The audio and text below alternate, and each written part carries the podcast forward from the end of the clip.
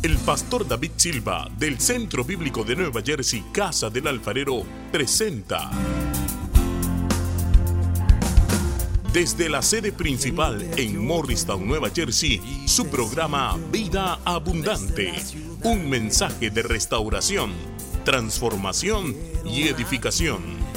Y ahora con nosotros nuestro pastor David Silva. Y al verlas multitudes, tuviste compasión, porque dispersas estaban. Volviendo al origen. El origen de la iglesia lo encontramos en el libro de los Hechos de los Apóstoles. El Señor Jesús se apareció a los discípulos y les dijo, espérenme en el aposento alto, yo voy a derramar mi espíritu para que ustedes me sean testigos en su ciudad Jerusalén, en el resto de la nación judea, en la de al lado Samaria y hasta lo último de la tierra. Y la palabra primera fue, pero recibiréis, diga fuerte, poder. Porque algunos cristianos no tienen poder espiritual, pero si usted es un creyente, un hijo de Dios, usted debería tener poder espiritual. A través de esta serie usted puede meterse con Dios en la oración y comenzar a ganar terreno espiritual perdido para que usted sea una persona que tiene poder espiritual. Ayer le dije a los hermanos en el parque, ¿cuántos de ustedes a los que llegaron temprano a servir hicimos una oración y oramos para que Dios se glorificara grandemente ahí en el vecindario y más allá? Dije, ¿cuántos de ustedes creen que si oran por un enfermo, el enfermo se va a sanar? Esto no es un asunto de solo el pastor. Vamos, vamos, anímese, congregar. ¿A usted no le gustaría orar por los enfermos y que se sanen? Hay enfermos que usted se va a encontrar y yo no me los voy a encontrar. Dios te quiere usar. Gloria a Dios. Leamos. Dice así, versículo 41. Así que los que recibieron su palabra, es la, la predicación de Pedro, después de que recibieron el Espíritu Santo, fueron bautizados y se añadieron aquel día como cuántas personas. Vino el derramamiento del Espíritu Pentecostés. Pentecostés no es una denominación. Y cuando habla pentecostal, nos acordamos del movimiento pentecostal eh, legalista y como no, Pentecostés es una temporada de Dios y es un derramamiento del Espíritu que da poder. Y dice que los que recibieron, entonces Pedro sale y predica y tres mil personas se convierten y perseveraban. Mire esto, es importante que lo vea. Y perseveraban en qué cosa? La doctrina o enseñanza de los apóstoles. Diga conmigo, la enseñanza. Un mover de Dios sin palabra no es mover de Dios. En la comunión unos con otros. Hay comunión de hermandad. No es que yo, yo vengo aquí, yo me siento aquí, no me toque, no me mire, yo solo quiero venir y recibir la palabra y eso es todo. No, no, eso no es la iglesia. Eso, eso, es, eso es, eh, eh, es un fenómeno que no es la iglesia. Perseveraban también en el partimiento del pan. El miércoles hay cena del Señor y la cena del Señor es súper importante. Hay cristianos que ya no le dan importancia y llevan años que no toman la cena del Señor. Y por eso andan debiluchos. Porque así como usted come y su cuerpo se alimenta, los vehículos espirituales para una bendición de recordar a Jesús y lo que Él hizo son poderosos, hermano. Eso no es un juego ni es una tradición, e- e- es algo importante. Y también perseveraban en las ora. Esta era la gente que oraba. Se levantaban no a las cuatro y media, sino a las cuatro de la mañana a orar. Pero mire lo que está sucediendo. Dice, y sobrevino temor a toda persona. Paremos ahí un momento. La gente de la comunidad les tenía respeto. Decía, esta gente, ayer, cuando el alcalde habló y cuando otras personas que no son hispanos y que no son cristianos nos hablaron, nos hablaron con mucho respeto. Y sobrevino, entonces cuando yo estoy creyendo en un mover, si alguien recibió sanidad hoy, antes de que se vaya, denos el testimonio, o un milagro, o la próxima semana. Amén. Porque esto va a crecer y va a haber gente que cuando usted esté en el supermercado te van a mirar y dice, no sé, noto algo raro en ti. ¿Tú eres de esa iglesia? Y tú te vas a sonreír. ¿De cuál? Ahí donde dicen que la gente se sana, que los endemoniados son libres, que hay milagros. O si yo soy de ahí, puedes venir conmigo. Estamos leyendo la palabra, no creo que le voy a poder predicar todo. Y muchas maravillas y señales eran hechas por los apóstoles. Versículo 44, todos los que habían creído estaban, lea en voz alta, juntos. Diga conmigo, juntos. Y tenían en común todas las cosas, es decir, que no eran egoístas. Y allí había una dinámica por lo que vivían, que vendían sus propiedades y sus bienes y lo repartían según la necesidad. Eso no es algo que tenemos que aplicar pero es importante estar pendiente de las necesidades de los hermanos y ayudar. En esta iglesia tenemos esa dinámica. Si usted no está en esa, métase en el río de Dios porque ahí es donde nos ayudamos mutuamente cuando descubrimos necesidades o cuando las personas expresan necesidades. Y no solo las materiales, porque si alguien tiene problema en el matrimonio, ahí sale un letrero ahorita. O manejando sus finanzas o la crianza de sus hijos. Versículo 46. Y perseverando, lean voz alta, unánimes cada día en el templo y partiendo el pan en las casas, yo digo en las casas de esperanza, la importancia de los grupos pequeños, y comían juntos, tristes, cabizbajos, ¿no? Ah, con alegría y sencillez de corazón. Este era un pueblo feliz. Había gente más poderosa y más rica, pero ellos eran los más felices. Uh, alguien tiene que adorar a Dios. ¿Y qué hacían? Alababan a Dios, tenían favor con el pueblo, con todo el pueblo, pero el resultado era, lea en voz alta, y el Señor, pero, un momento, no lo soy, y el Señor añadía los domingos los miércoles, los viernes en la casa de esperanza. Diga, el Señor añadía cada día a la iglesia los que habían de ser salvos. ¿Cómo así? Hermano, si usted es usado por Dios, mañana donde usted trabaja, un compañero suyo se va a convertir. El primo inconverso con el que va a almorzar ahora se va a convertir a la hora del almuerzo por la unción que haya sobre ti y el amor que haya a Dios y a esa persona. Entonces cada día se debe estar convirtiendo gente. ¿Cuánto le dan gloria a Dios? Mi tema, en estas, mi tema para el día de hoy en esta serie se llama Ponte serio con la iglesia. Mira que está al lado y le ponte serio con la iglesia. Vamos a volver al origen, pero hoy es ponte serio con la iglesia. Para los que son observadores de detalles, yo escribí la primera con minúscula y con italic, como para darle un énfasis. Siéntese en la presencia del Señor.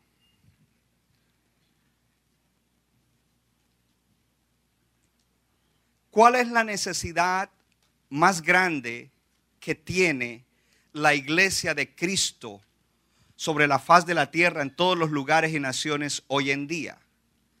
¿Cuál es la necesidad más grande de la iglesia de Jesucristo en todo el mundo? La necesidad más grande que tiene la iglesia es la necesidad de un avivamiento. ¿Qué es un avivamiento? En segunda de Crónicas 7:14 describe lo que es un avivamiento, o, describe más o menos el proceso de un avivamiento. Primero que todo avivamiento es volver a dar vida.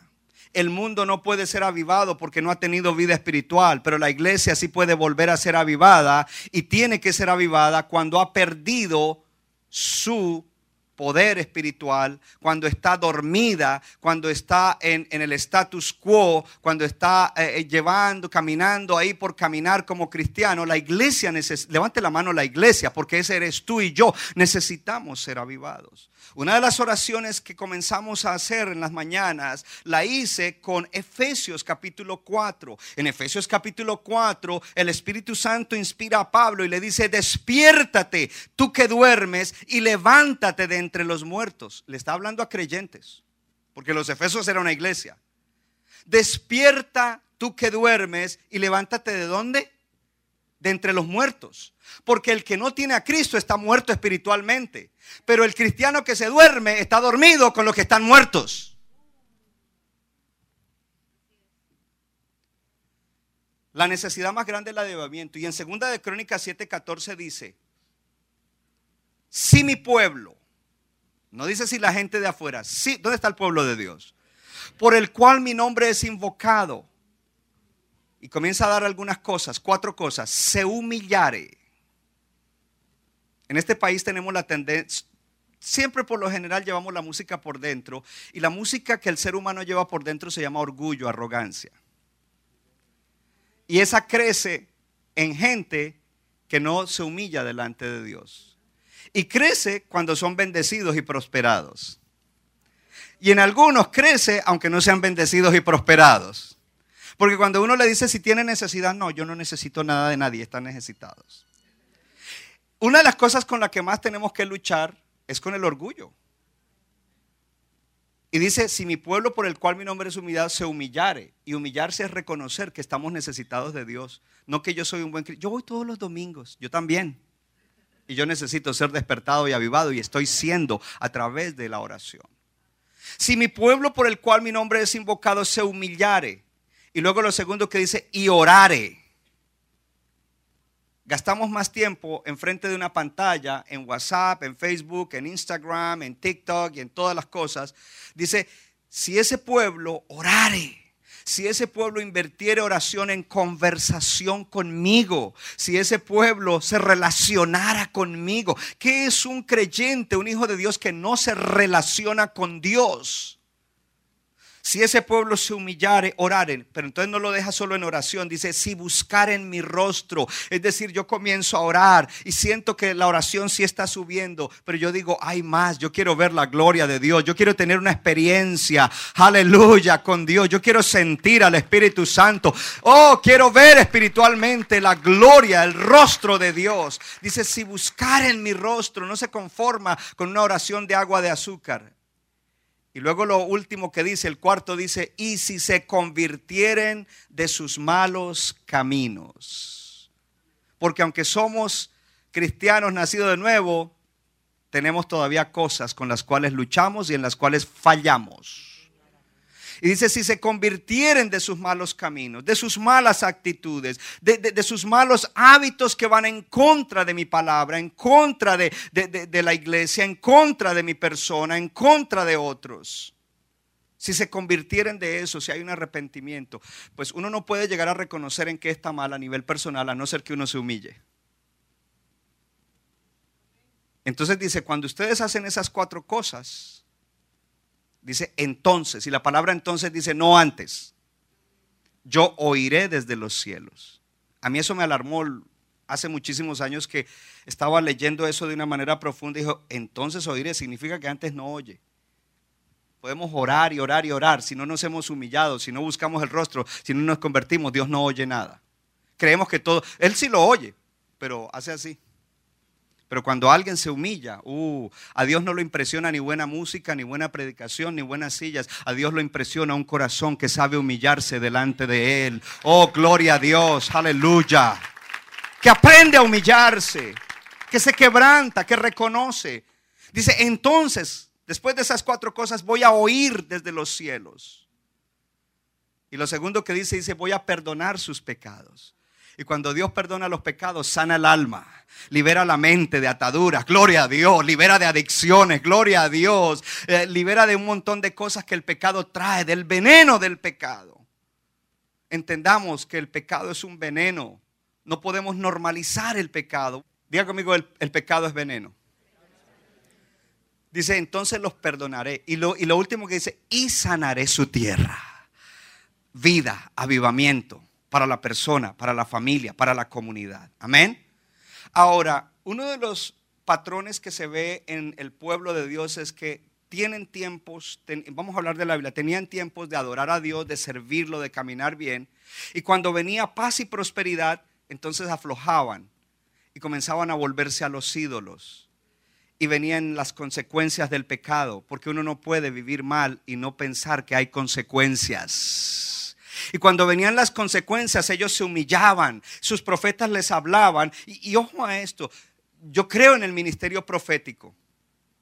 Pero yo quiero ver más ministerio profético que no solamente te dice, José, te profetizo que tú vas a estar bendecido, prosperado, en victoria y en peligro de seguir prosperando. Y eso es todo lo que le dice. No, yo creo en un ministerio profético que dice, José, ese issue que tú tienes y con el cual estás luchando, Dios dice que le des para adelante y que busques la palabra y que busques un consejero porque Él te va a liberar. Eso también es palabra profética. Pastor, ¿qué está haciendo? Traje un invitado. Estoy balanceando la iglesia y volviendo al origen. Dije que estoy volviendo al origen. No a lo que hoy en día, eh, eh, en muchas partes del mundo, en muchos lugares, eh, la iglesia hoy es un buen show, una buena predicación y eso es todo lo que... Eso no es la iglesia, hermano. Podemos tener conciertos, y hasta en el concierto una predicación. Eso no es la iglesia. La iglesia somos nosotros juntos todos los días, donde quiera que estamos, caminando en la visión y en la misión que Dios nos ha dado y siendo la sal de la tierra y siendo la luz del mundo. Gloria al Señor. Buscando primeramente el reino de Dios y su justicia sin estar preocupados por las cosas que nos faltan, porque Él prometió que nos añadiría todo lo que nos falta. Hay gente que, hay cristianos que no creen en eso. Yo no puedo ir a la iglesia, tengo que trabajar 80 horas. ¿Por qué? Porque Dios no me va a proveer todo. Pero si tú buscas primero el reino de Dios, Dios te va a proveer. Y no es que dicen que Dios no le va a proveer, es que no creen que Dios le va a proveer. Porque la fe no es palabra, la fe es tu accionar. Y si en tu accionar tú pones a Dios primero, y si en tu accionar tú actúas en la dirección de Dios, Dios dice, este tiene fe. Y sin fe es imposible agradar a Dios. Aleluya. La iglesia necesita ser avivada. Ahora, que la iglesia necesita ser avivada es, algo tremendo porque es lucha espiritual. El diablo no quiere que la iglesia esté avivada. El diablo quiere que la gente venga, se siente, bájale un poquito al aire, rugier, porque es que está muy caliente. Y tener comodidad y acallar la conciencia, eso no es la iglesia. Y el diablo quiere que la iglesia esté contenta. Yo vengo a la iglesia, yo colaboré aquí, yo di allá, y eso es todo lo que somos como iglesia. Esa no es la iglesia, eso no fue lo que Cristo vino a establecer. Cristo no murió por esa clase de grupos, Cristo murió por una iglesia que sería su cuerpo, aleluya, en la tierra, gloria a Dios, formado por todos nosotros los miembros, gloria a Dios, que seríamos sus manos, sus pies, aleluya, que seríamos el todo aquí en la tierra representándolo a Él. Esa es la verdadera iglesia, ese es el verdadero cristianismo, pero tienes que entender que el enemigo se va a levantar porque el reino de los cielos sufre violencia y solo los violentos espirituales lo arrebatan. ¿Cómo violento espiritual? El que se levanta a las cuatro y media o a las cinco, el que ora, el que, el que deja de mirar al Real Madrid para comenzar a decir yo voy a buscar a Dios. No, tranquilo, mira, pon el DVR y míralo, míralo. Porque aquí no te prohíbe, eso no es malo. Lo que es malo es cuando eso, eso prevalece en tu vida más que leer la Biblia. Y te saben los nombres de todos los jugadores, de la reserva, del coach, del que les carga el agua. Y no te, ¿quién es Jonas? Jonas, I don't know. Está en la Biblia, hermano.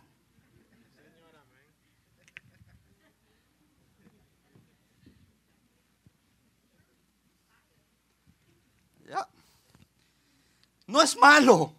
Lo que es malo es cuando Dios no está en el asunto, solo por momentitos, y sabemos más de esas cosas que lo que deberíamos saber para nuestra vida y para la vida de creyentes.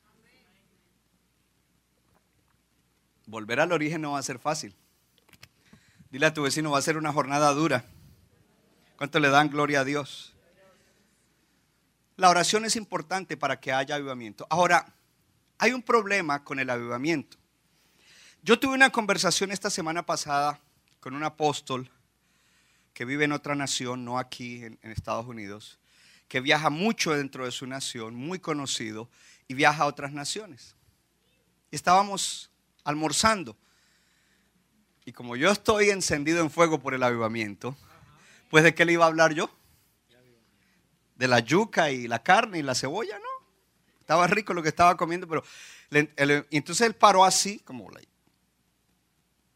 y el apóstol que le da cobertura a él, yo sé que es un hombre que ora por avivamiento y quiere mover su iglesia a procurar de que Dios derrame un avivamiento. Dijo, bueno, el avivamiento, no sé, es que yo le dije, pero ¿cómo así? Dijo, no, no, yo creo en ir y predicar y ministrar. Y Dios lo usa mucho con el, el don profético, pero muy preciso. Y yo le dije, mire, fulano de tal, todo eso que tú estás diciendo es verdad y es bonito. Pero cuando la gente viene a reuniones y participa de todo eso, pero no hay cambio en sus vidas y la iglesia no está teniendo una influencia afuera, esa iglesia no está avivada aunque hayan buenas reuniones. Entonces él me comenzó a decir por qué él era escéptico acerca del avivamiento. Él era, él era porque ya lo evangelicé. Si me estás viendo, él sabe quién es. Escéptico porque él ha visto cosas que han llamado avivamiento que no son avivamiento. Hace unos meses atrás hubo un mover, entre comillas, en Kentucky, en una universidad cristiana. En ese mover comenzaron a, orar y a, tocar música y, la gente comenzó a quebrantarse y comenzaron a llegar gente y no paraban y todo esto. Y comenzaron a decir que eso era un avivamiento. Alguien me preguntó a mí, pastor, ¿usted cree que eso es un avivamiento? Yo dije, no, puede que haya ya un derramamiento del Espíritu, pero no puedo decir que es un avivamiento porque yo no sé si las vidas están siendo transformadas y si la transformación de esas vidas y, esas iglesias que, a las cuales ellos pertenecen están trayendo transformación a su comunidad. Porque una de las cosas que trae el avivamiento no solamente es el bienestar personal, no solamente es el bienestar de la iglesia donde Dios derrama el avivamiento, es más, Dios quiere derramarlo en todas las iglesias. Lo que trae es también un cambio hacia afuera, hacia la sociedad. Entonces, si aquí hay un mover lindo entre las cuatro paredes, pero en su vida no pasa nada, en su familia no pasa nada, y allá afuera no pasa nada a través de usted, eso no es avivamiento. Significa que vamos con el status quo. Vengo, canto tres cantos, miro los anuncios, doy mi ofrenda y mi diezmo, escucho al pastor, amén, danos la bendición final y eso, eso no es iglesia, ni ese es el mover que Dios quiere traer. Entonces vayamos, durante mi vida de cristiano he leído bastante, no lo suficiente, acerca de avivamientos. En la Biblia, si usted lee al rey Josué, eh, Josías, Josiah, Josías fue alguien que trajo avivamiento. Cuando él llegó a la posición de líder de la nación, del pueblo de Dios, él echó abajo los ídolos. Él restauró el verdadero culto a Dios, al Dios verdadero. Y hubo un precio que pagar. Pero él, lo hizo, Dios lo usó para traer un avivamiento al pueblo de Dios. Y encontramos muchos avivamientos en el Antiguo Testamento y en el Nuevo Testamento. Pero luego en la historia de la iglesia cristiana encontramos avivamientos. Uno de los que más me gusta a mí es en la nación de Gales, Wales. Wales, the Welsh Revivals. En Gales, ellos habían recibido el Evangelio y la reforma. El justo por la fe vivirá. Ya no era la iglesia tradicional con, con ídolos y todo eso, sino que era la iglesia. Y la iglesia se levantó y la nación entera comenzó a ser una nación cristiana que adoraban a Dios. Pero con el tiempo la iglesia comienza a decaer y la sociedad comienza a deteriorarse. Comienza ahora a crecer un fenómeno allá que es el alcoholismo. Porque la gente de allá de Irlanda y todo eso, usted sabe, los irlandeses tienen fama de eso y en esa zona, eh, el, propensos al alcoholismo, el alcoholismo y la vida matrimonial y la vida de la sociedad tremendo porque se decaen y ya la gente iba a veces a la iglesia, pero iban con mala actitud. Gente nacía como cristianos y veían el ejemplo de sus padres y no, entre esos hay un predicador que él nace en una familia cristiana, él tiene un don de Dios, pero este hombre no está en un ambiente donde él pueda llegar a ser un buen creyente. Sin embargo, cuando él crece, él se va a estudiar al seminario para ser un ministro. Lo, nombran, eh, uno de los títulos que le dieron cuando él se graduó fue ser, diácono de la iglesia, porque se necesitaba haber estudiado teología para llegar a eso en su iglesia. Pero él mismo tenía sus propios pecados. Él mismo era una persona que no era espiritual. Pero de repente él oye un predicador que predica un mensaje diferente, un mensaje que confronta, un mensaje como este. Vamos a volver al origen, gloria a Dios, y vamos a tomar la iglesia en serio, porque la iglesia, aleluya, es más importante, gloria a Dios, que cualquier otra institución. Es más importante que el lugar donde tú trabajas, es más importante que la alcaldía, es más importante que el sistema educativo, es más importante, aleluya. Cuando usted considera otra cosa como más importante que la iglesia, Tú no tienes revelación de lo que es la iglesia de Cristo y por eso al no tener la revelación actuamos de esa manera y no tenemos la influencia. No somos la sal que Dios dijo que éramos, no somos la luz que Dios dijo que éramos, no hay poder espiritual, no hay influencia de ninguna clase. Este hombre oye esa predicación y esa predicación lo confronta y él se humilla. Y cuando él se humilla, él tiene una experiencia con Dios que le transforma el corazón y él, él dice, de verdad, ahora sí nací de nuevo. Él comienza a predicar y ahora sí lo nombran pastor. Y él comienza a predicar. Y cuando él comienza a predicar, gente comienza a quebrantarse, a llorar, a confesar sus pecados.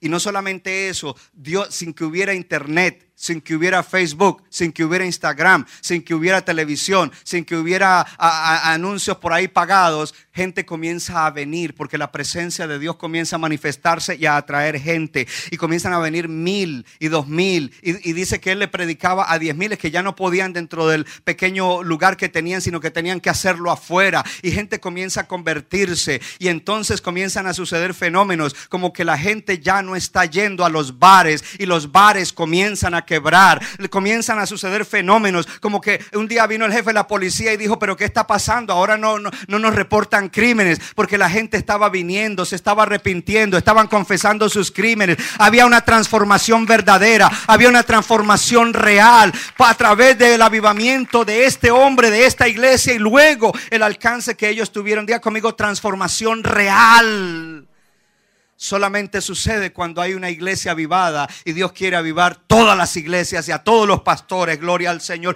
Y oramos para que Dios lo haga, gloria a Dios, porque la tierra está necesitada de eso. Ahora, la pregunta es, ¿qué cosas hoy en nuestra sociedad como cristianos nos sentimos incómodos? Porque ellos allí se comenzaron a sentir incómodos de, de todo cómo la sociedad se había deteriorado. Es más, mire esto tremendo. Ellos allá usan los mineros, era algo tremendo, las minas de carbón, la agricultura. Decían en la historia del Welsh Revival, del avivamiento de Gales, que los caballos, después de que de, estos, esta gente que eran los dueños de ellos para arar la tierra o para transportar, se convirtieron y fueron transformados, los caballos no les obedecían. ¿Cómo? Porque se había deteriorado tanto la sociedad que todo era con un lenguaje soez, con grosería, con vulgaridad, no sé cómo lo llaman en su país, ¿ok? Con palabras obscenas, eran que le dirigían los caballos. ¡Ey! Que conste que no dije nada. No sé qué pensó usted. Y dice que los caballos ya no entendían el buen lenguaje, era porque hasta eso les había cambiado a ellos. Fue una transformación tan real que ellos ya no usaban un lenguaje soez. ¿Cuántos creen que necesitamos un cambio así? Ahora, ¿qué problemas tú ves en la cultura del mundo que deben ser confrontados a través de la iglesia? Y usted puede pensar todo lo que quiera. Y es importante que lo piense porque si nosotros estamos conforme como está la cultura, estamos mal. Entonces, cuando miramos rasgos de la cultura del mundo, tenemos que pensar en lo siguiente. Una iglesia no está avivada y necesita un avivamiento cuando muchos de los rasgos de la cultura del mundo han entrado a la cultura de la iglesia. Dile a tu vecino, la cultura de la iglesia tiene que ser diferente a la cultura del mundo. Diga, la, la cultura de la iglesia no tiene que tener nada, dígale fuerte, nada de la cultura del mundo. Y hoy en día vemos muchas cosas de la cultura del mundo dentro de la cultura de la iglesia. Hello. Ahora, ¿qué cosas vemos del mundo en la cultura de la iglesia? El egoísmo y el individualismo. Yo aquí vengo, yo aquí me siento, no me moleste, no me mire, no me toque, no me diga nada, porque yo vine a recibir mi bendición. Como que la iglesia no es un cuerpo formado por muchos miembros, sino un montón de miembros desparramados, corriendo cada uno por su lugar. ¿Se imagina que su cuerpo se pusiera así? La mano derecha quiere salir para allá, la izquierda para allá. Y entonces se crean situaciones como fulano de tal no me cae bien. Y comienzan desde aquí, ¿no? De los que suben a la plataforma. Ese pastor Marco ahí, ¿Y de dónde es? Y de pronto otro dice, oh, pero ni siquiera como mexicano habla, habla más como el pastor.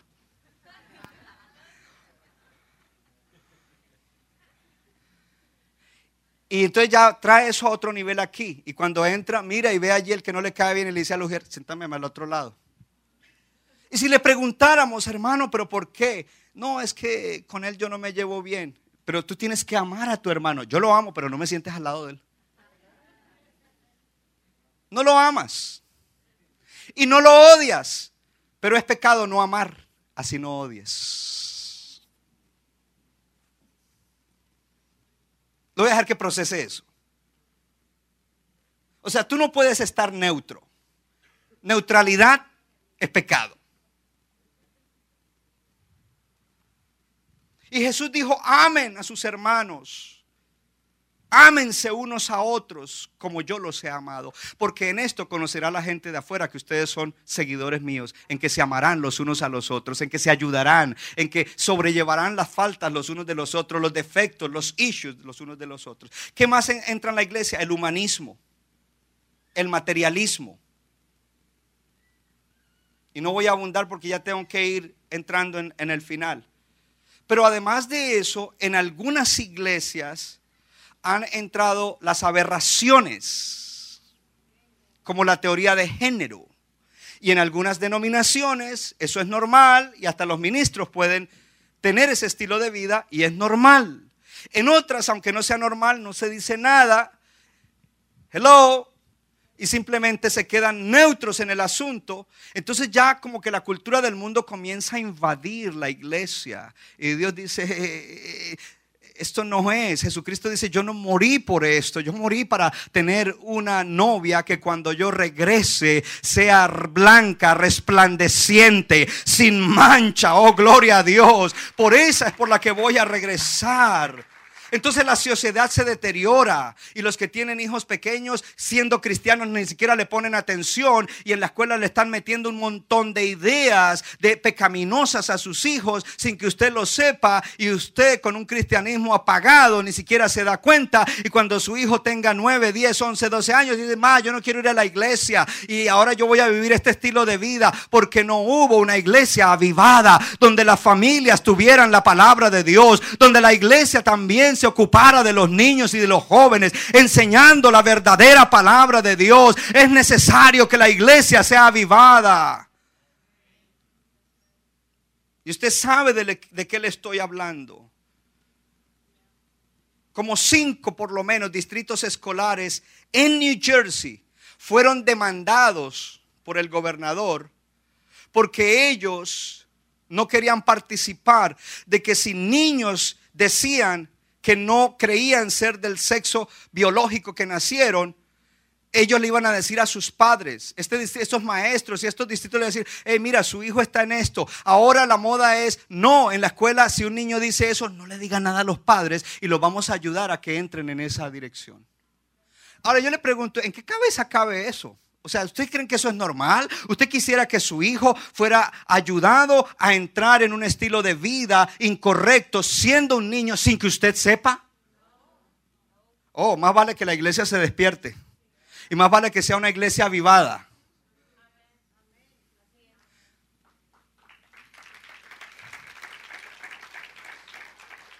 Hay evidencias claves para un avivamiento espiritual. Un despertar espiritual, número uno, se persiste en la oración. Número dos, hay arrepentimiento del pecado. Número tres, se predica el evangelio. Número cuatro, se reconoce y se somete a la autoridad de Dios con humildad. Número cinco, se sirve a Dios con denuedo, con audacia, con valentía, con ánimo, con esfuerzo, con atrevimiento, con resolución. Es tiempo. ¿Y por qué di todos los sinónimos de la última? Porque aquí tenemos muchas excusas. Que el trabajo, que esto, que lo otro, que el verano, que el frío, que el sol, que la nieve. Come on. Vamos a servir a Dios con todo. Ahora, cuando nosotros persistimos en la oración, hay arrepentimiento del pecado, hay predicación del verdadero evangelio, se reconoce a la autoridad de Dios y somos humildes delante de ella, servimos a Dios con denuedo. Y cuando digo servimos es que tú ayudas a que la iglesia avance, tú contribuyes en algún departamento con tu don o talento, tú ayudas evangelizando, tú ayudas para que la iglesia alcance al perdido, porque habrá gente que otros no pueden alcanzar sino solo tú.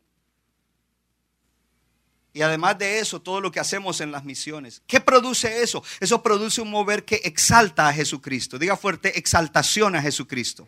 Dígalo más fuerte, exaltación a Jesucristo. Ese mover confronta a Satanás. El reino de los cielos sufre violencia. Hay que confrontarlo, hermano. Esto es para valientes. ¿Habrá algún valiente aquí? Exalta a Jesucristo, confronta a Satanás. Perdón, José. No. Le da prioridad a la Biblia. Le da prioridad a la Biblia. No a otros libros, aunque sean cristianos. Le da prioridad a la Biblia. No a otras cosas como en el Internet. Le da prioridad a la Biblia. Diga conmigo, exalta a Jesucristo, confronta a Satanás, le da prioridad a la Biblia e inspira a amar. Porque si no amo a Dios y amo a los demás, no voy para ningún lado. Puedo hacer cosas sin amar. Puedo hacer buenas cosas sin amar. Pero yo debo crecer en amar a Dios y en amar a mi prójimo como me amo a mí mismo. Debo sobreabundar en amor por mis hermanos. Entonces el cierre de esto es el siguiente. Alguien escribió una historia de un experimento que hizo una universidad. Eh, tomaron cuatro monos, monkeys. Los metieron en una jaula grande. Había un poste que llegaba hasta arriba. Arriba habían bananas. Cuando los monos entraron, ¿a dónde fueron primero? A las bananas. Pero de ahí comenzaron ellos a poner arriba un balde de agua fría. Y cuando los monos trataban de ir a coger las bananas, tan pronto el, agua les caía y se devolvían. Hasta que llega un punto en el cual están condicionados y aunque tengan hambre y haya bananas, no suben.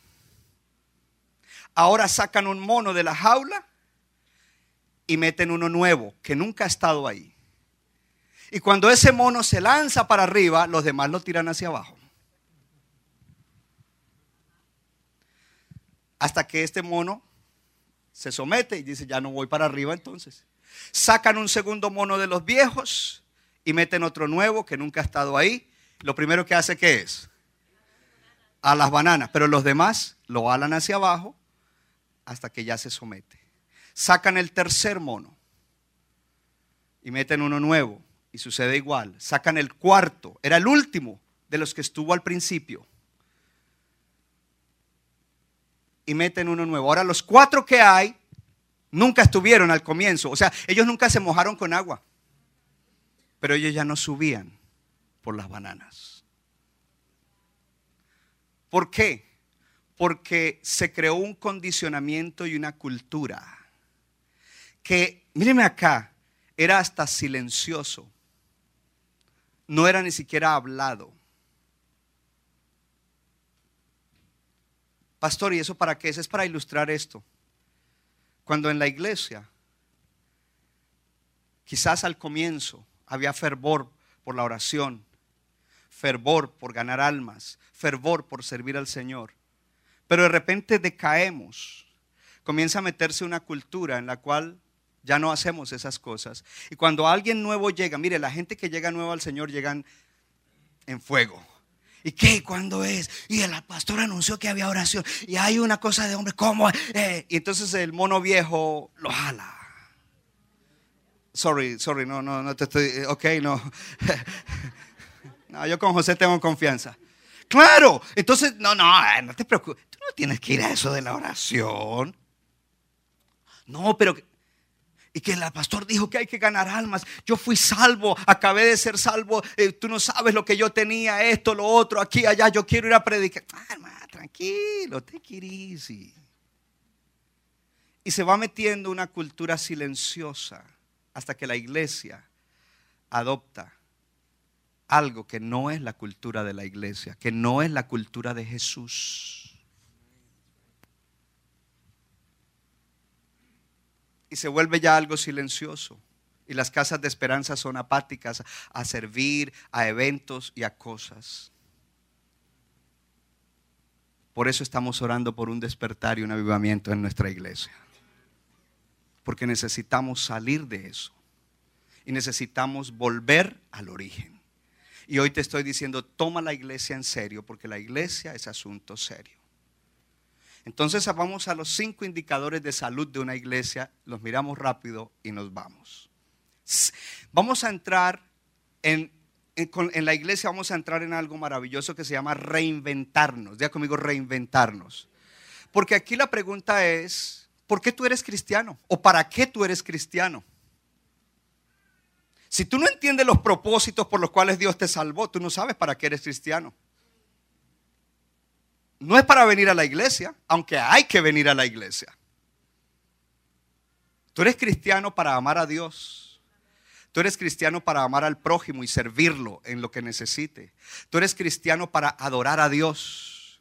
Tú eres cristiano para ganar a los perdidos. Tú eres cristiano para ayudar a otros creyentes nuevos a que crezcan y mejoren su vida. Porque sí, en la iglesia mejoramos nuestra vida. Y una de las cosas de los hechos de los apóstoles dice, y no había ningún necesitado entre ellos. Y no había ningún necesitado entre ellos. Y dice otra vez, y no había ningún necesitado entre ellos. Uno no puede pensar que uno le sirve a Dios de esa manera y que va a estar necesitado. Busca primeramente el reino de Dios y su justicia y todo lo que tú necesites para tu vida física te será provisto. Pastor, ¿y por qué dice para tu vida física? Porque habló de agua, de techo, de comida, de ropa. Y porque la palabra que usa en, el idioma original, suke, es Dios sabe lo que necesitas. Esa palabra habla de necesidades físicas, no espirituales. La espiritual ya la tienes. Jesucristo vive dentro de ti. El Espíritu Santo está dentro de ti. Eres una persona salva, gloria a Dios. Vas a ir al cielo y tienes un propósito en la tierra. Eso ya Dios te lo dio. Dios te ha dado talento dones espirituales. Dios te da revelación de la palabra. Dios te da sabiduría para la vida. Dios te da conocimiento. Dios te da dirección. Dios te ha dado todo lo que tú necesites para tu vida espiritual. Tremendo como esta iglesia era impactante. Entonces vamos a mirar esos cinco movimientos en los que vamos a entrar por el resto del verano. Vamos a ir a romper consumismo versus comunidad. Vamos a romper con el individualismo y el egoísmo en esteroides. Es decir, yo aquí vine, no me moleste, no me toque, yo hago esto aquí, yo no, no, no, no. Somos un cuerpo. En esta iglesia somos como una familia. En esta iglesia cuando alguien sufre, los demás metemos la mano para ayudar, sea en oración, en consejo y a veces hasta en dinero.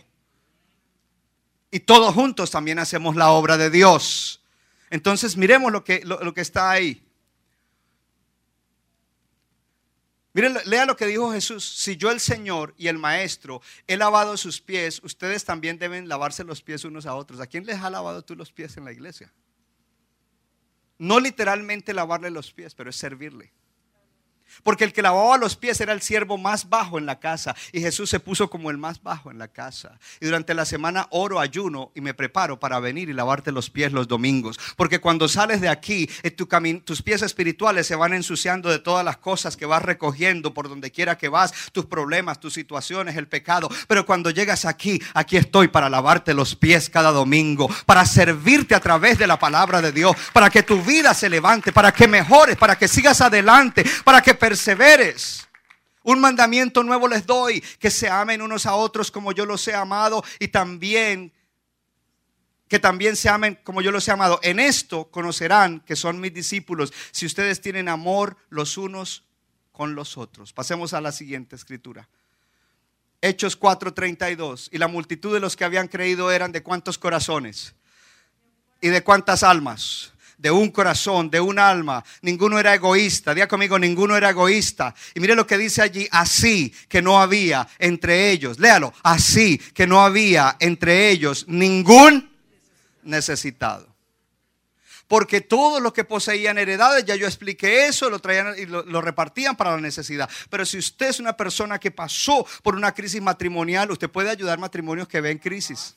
En vez de estar criticando, el supervisor no ayuda a los matrimonios, el pastor como que no aconseja matrimonios, sí lo hacemos, pero si, si te tocó a ti, hazlo tú. ¿Acaso no es tu hermano y no lo amas? Es un ejemplo, úselo en todas las cosas. Sigamos. Queremos pasar rápido esto.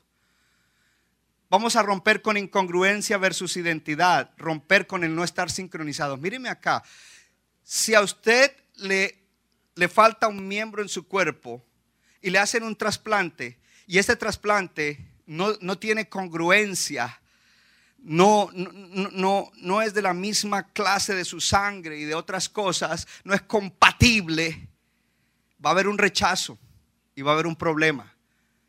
Y la Biblia dice que somos un cuerpo y todos debemos tener el mismo ADN. Debemos tener la misma identidad. Tenemos que romper con no estar sincronizados. Liderazgo de poco. Entonces, eso, diga conmigo, el ADN de la iglesia. Y nuestro ADN es lo que yo estoy hablando, amar a Dios y amar al prójimo. Ser espirituales, ser gente que prospera en el alma, prospera en todas las cosas, es bendecido para hacer bendición. Liderazgo de pocos versus liderazgo y servicio compartido. Yo no creo que deberíamos estar poniendo anuncios. Gloria a Dios que los hermanos lo... Que si quieres servir en uno de estos ministerios que estamos necesitando, yo creo que aquí todos deberíamos decir, ¿dónde hay una necesidad? Yo puedo manejar un computador. ¿Dónde hay una necesidad? Yo puedo ser un ujier o una ujier. ¿Dónde hay una necesidad? Yo sé cantar. Yo no. Usted. O sea, tocar un instrumento, pero no, que yo vine. Entonces rompemos el primero que es consumidores. Yo vine, ojalá me den buena música hoy, ojalá me den un buen mensaje hoy, ojalá oren por mí en el día de hoy. Es como un shopping, entramos al shopping en vez de decir, hey, yo soy parte de esta familia y yo también puedo aportar para que esta familia sea una familia poderosa, para que nuestras familias sean poderosas, nuestros matrimonios, nuestros solteros, nuestros jóvenes, nuestros niños, para que tengamos un impacto en el mundo. Cristo mismo le dio dones a las iglesias. A uno le dio el don de ser apóstoles, a otros profetas, a otros evangelistas, a otros ser pastores y maestros. Él dio esos dones para preparar a quién. ¿Dónde está el pueblo de Dios? A su pueblo. ¿Para qué? Para que hagan el trabajo de fortalecer el cuerpo de Cristo. Y dice en la Reina Valera, para la obra del ministerio. Es decir, que nosotros preparamos al pueblo para que el pueblo ejerza el ministerio. Dile a tu vecino, tú eres un ministro. Dile, aunque no estés ejerciendo, dile, eres un ministro. Sigamos. El otro movimiento que vamos a hacer es de el encierro o enclaustre a ser misionales. Quizás algún creyente o miembro de esta iglesia critica lo que hicimos ayer en el parque. Entonces usted no entiende. Mi hermana, si nuestra salida ayer al parque fue para que usted viniera hoy aquí y regresara, yo le doy gloria a Dios. Y yo ayer cuando la encontré, yo la iba a invitar, pero dije, no, la otra vez yo la encontré, la invité, no quiero ponerme muy... Entonces, si nosotros salimos, si usted fue con sus niños y disfrutó y, y vio y como que sintió algo allí y vino hoy, ese fue el propósito, gloria a Dios. Porque aquí yo no estoy hablando teoría ni palabrerío. No, no, no. Aquí hablamos lo que, lo que es. Realidad. Entonces, una iglesia encerrada es una iglesia que no llega a ningún lado. Y yo, yo le hablé hoy suficiente de todo lo que dicen de nosotros.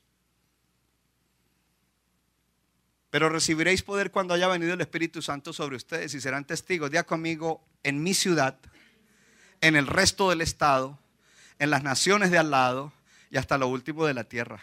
Pero comienza con nuestro entorno. Si nosotros no influenciamos nuestra propia comunidad, ¿para qué estamos enviando misioneros a otras partes? Y por último, nos vamos a mover de la inercia, de estar estancados, a reinventarnos. Sal del callejón sin salida. Vuelve al origen. Necesitamos ese cambio. Entonces esto es importante porque hay una visión en la iglesia. Hay conmigo, hay visión. Entonces, si usted tiene miedo del futuro porque el mundo está malo, en esta iglesia hay una visión que te debe dar paz y debe decir, mis hijos se van a educar en Jerusalén y no en Egipto, gloria a Dios. Mis hijos van a crecer en los principios de la palabra. Mis hijos van a ser una generación poderosa en la tierra. Cuando nosotros los adultos no estemos, nuestros hijos serán los miembros y los ministros y la gente que seguirá adelante con el ministerio, gloria a Dios. Irán a universidades, irán a abrirán negocios, serán lo que Dios quiere que sean, pero serán el pueblo de Dios del futuro si Cristo no ha venido. Hay una visión, gloria al Señor. Y donde no hay visión el pueblo perece, pero aquí hay visión y vamos a correr a causa de esa visión. Póngase de pie. Esa era la última, ¿cierto? Son cinco movimientos que vamos a estar haciendo. Necesitamos continuar la oración en la mañana.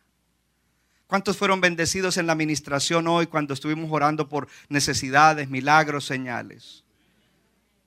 Dele gracias a Dios. Porque cuando Dios pone en el corazón y hay una unción, eso es lo que queremos hacer, dar, dar, dar, dar. Que no haya ningún necesitado. Habrán necesidades, pero estamos ahí tratando con la palabra, con nuestro accionar, para que tú recibas lo que tú necesitas de parte de Dios. Pero ahora viene esto, que nos vamos a comprometer y vamos a decir, Señor, yo quiero ser parte de una iglesia avivada, avívanos, despiértanos. O sea, Hoy se ve mucha iglesia sin poder del Espíritu Santo. Porque ¿para qué Dios los va a bautizar con Espíritu Santo y fuego si no lo vas a usar para nada? Si no vas a ir donde está el enfermo o el necesitado o el desahuciado o el desesperado o, el que tiene... ¿Para qué te lo va a dar? Qué tremendo, la gente busca poder espiritual y va donde brujos y agoreros y hechiceros. Y nosotros los creyentes no buscamos poder espiritual necesitado para vivir en un mundo como el que vivimos. Pero Dios no le da poder espiritual a la gente porque sí, a su pueblo. Él se lo da a gente que dice, yo, yo soy alguien que te va a representar. Yo voy a ir. Yo voy a ir. Y, y, lo voy a hacer no para ser conocido, no para ser visto. No, no, no, no, no. Es para que tú seas glorificado. Es para que tú recibas la gloria, es para que te conozca la gente, es para que la gente se salve y no se vaya al infierno, es para que no caigan en estilos de vida que les destruirán. Para eso es, para eso es. Yo sé que si le hubiera predicado otra cosa, muchos estarían brincando y saltando encima de la silla. Porque esto no es un mensaje fácil pero es lo que necesitamos. Y yo he llorado en privado delante de Dios. Le he dicho, Señor, despiértanos y avívanos. Despierta Centro Bíblico y despierta a las iglesias en nuestras comunidades de New Jersey. Despierta a las iglesias en las naciones de la tierra. Yo sé que debe haber muchas iglesias que tienen ese corazón porque Dios es el que lo ha soplado. Y oramos para que explote un avivamiento por todo lugar avivamientos y que sea como un fuego forestal que va corriendo y va encendiendo hombres, mujeres, jóvenes, niños, congregaciones. Dios está buscando, aleluya, hombres y mujeres. Jesucristo está buscando hombres y mujeres que le abran la puerta. He aquí yo estoy a la puerta y llamo. No es para los inconversos, fue a una iglesia, lea bien la Biblia en la iglesia, había iglesia, pero Cristo no estaba dentro. Y dijo, he aquí, yo llamo a la iglesia, si alguno oye mi voz y abre la puerta, yo entraré y cenaré. Aleluya. Dios está buscando un hombre, una mujer, un joven que le abra la puerta en su hogar, en la iglesia, en su comunidad. Dios quiere usarnos a todos. ¿Estás dispuesto a abrirle la puerta a Jesús? Porque si eso es, entonces en el día de hoy dile que tú estás dispuesto. Te exaltamos, te glorificamos, te damos honor y gloria. Dígale, Señor, aquí estoy. Yo quiero volver al origen. Yo quiero ganar terreno espiritual, recuperar terreno espiritual. Dios, yo quiero. Yo quiero, yo quiero, Señor. Yo quiero ser parte de un mover que traiga cambios yo quiero ser parte de un pueblo al que Dios unge con el Espíritu Santo. Que no solo el pastor y unos cuantos, sino todos estamos llenos del Espíritu Santo. Ayúdanos, Señor. Yo te pido que cada uno de mis hermanos y hermanas reciba hoy. Levanta tus manos, levante el pueblo de Dios sus manos. Y yo oro para que recibas. Si alguien no es salvo, entrégale tu vida hoy a Cristo. Dile, Señor Jesús, aquí estoy. Padre, perdona mis pecados. Cristo, te entrego mi vida. Si no tienes seguridad de ir al cielo, si hoy fuera tu último día y no sabes a dónde vas a ir, dile, Dios, me rindo a ti, perdóname mis pecados. O reconcíliate, Señor, vuelvo como el hijo pródigo. Entrégale tu vida y comienza a vivir.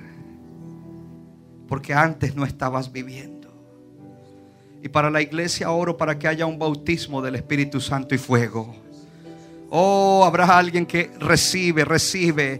Oh, cuando los apóstoles fueron a Samaria, donde Felipe había predicado, si usted lee atentamente la palabra, dice allí que ellos oraron para que esos nuevos creyentes recibieran ese bautismo de fuego y de poder. Ellos no oraron para que Dios les diera, Dios ya lo dio. El Espíritu Santo está en este lugar y Él está dispuesto, aleluya, para cualquiera que dice yo quiero, yo quiero, yo quiero ser alguien que no es egoísta, que no es individualista. Yo quiero, Señor, caminar en la dimensión de una iglesia avivada, de una iglesia que entiende su ADN, su identidad, de una iglesia que tiene visión, de una iglesia, Señor, que quiere ganar al perdido, que quiere influenciar la sociedad. Ayúdanos, Señor, ayúdanos. Llénanos con tu espíritu, bautiza con Espíritu Santo y fuego. Señor, que el que no te ama con espíritu, Señor, con corazón, alma,